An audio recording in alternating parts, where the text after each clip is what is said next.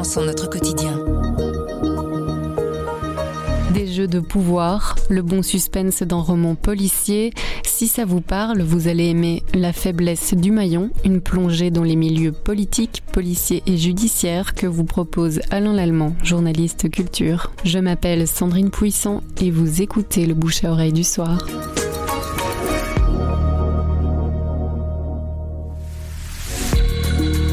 Un petit livre qui a son style, qui a sa rigueur propre et qui se déploie à Paris dans l'entourage d'un très jeune candidat à la présidence de la République, disons un candidat euh, jupitérien, vous voyez de qui je veux parler.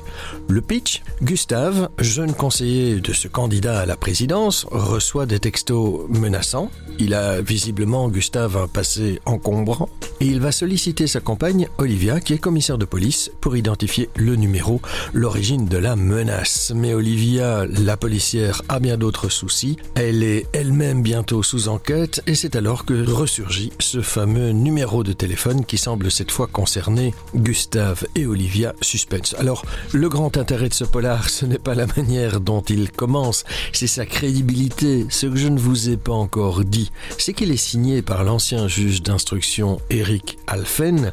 Les aspects judiciaires et policiers sont donc très très affûtés et il faut savoir que ce juge s'est lui-même frotté à la politique française sous étendard de la République en marche. Sa vision de la course à l'Élysée est donc elle aussi très très très pointue.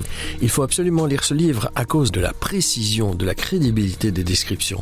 La manière dont Eric Alphen, ancien juge d'instruction, est parvenu à véritablement à l'épuiser dans son expérience pour ressortir exactement les caractères des juges, des policiers, la manière dont les juges travaillent avec les policiers, mais aussi la manière dont on peut être un conseiller de la présidence de la République, quand on est en campagne électorale, c'est cette restitution, c'est ce relief qui est particulièrement intéressant. Voilà, un petit polar, mais très aiguisé, ça s'appelle La faiblesse du maillon, c'est signé Eric Alphen, publié chez Rivage Noir.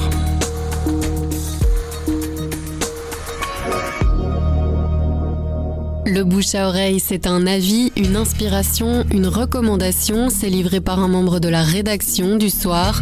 Vous nous trouverez sur notre site, notre application et votre plateforme de podcast préférée. À bientôt.